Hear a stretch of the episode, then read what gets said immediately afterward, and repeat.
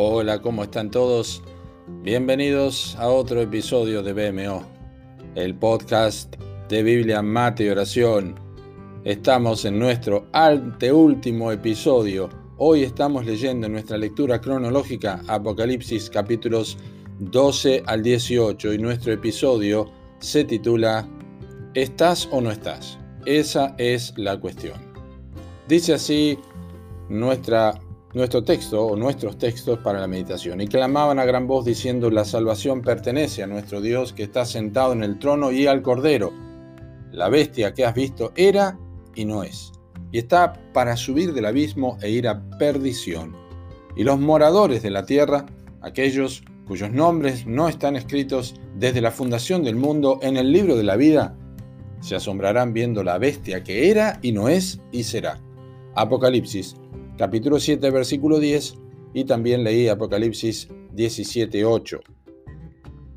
La controversia va a seguir hasta que los tiempos terminen. La teología va a continuar discutiendo el asunto, expresando diferencias y proclamando muchos con el propósito de defender un punto por encima del otro.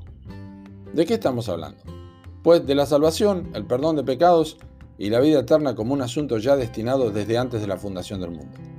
No se trata de cuestionar en qué consiste la, misma, ya que la Biblia es ampliamente clara acerca de ella como un asunto que tiene que ver con la fe que Dios origina en el corazón del pecador y que éste deposita en una obra hecha completamente por Dios y sin una pizca de apoyo en las obras humanas para su obtención. ¿Sí? Recuerden lo que dice Efesios 2, 8 y 9 porque por gracia sois salvos por medio de la fe, y esto no de vosotros, pues es don de Dios, no por obras, para que nadie se gloríe. Sin embargo, si se trata del origen de esta salvación y los destinatarios de ella, entonces la situación cambia porque hay quienes sostienen que Dios ha hecho todo en Cristo y el pecador es quien decide confiar en Él, haciendo de esta manera resistible la gracia de Dios. Sí, escuchaste bien, resistible la gracia de Dios. Y por otro lado, quienes consideran que Dios predestinó todo de antemano deben lidiar con el asunto de la decisión humana en rechazar o aceptar esta salvación.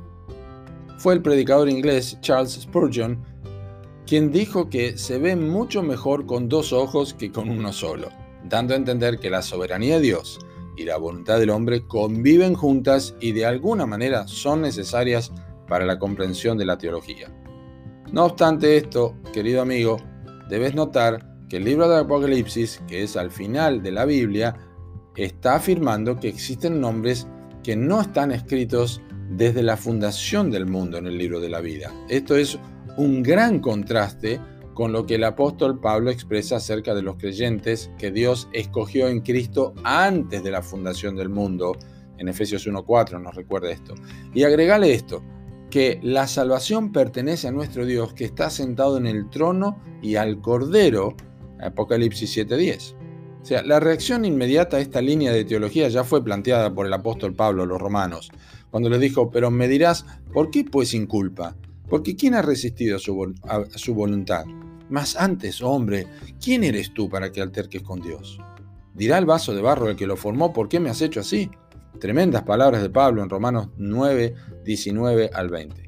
Así que, querido amigo, quiero plantearte algo que este día sería muy importante que consideres. ¿Estás o no estás en el libro de la vida?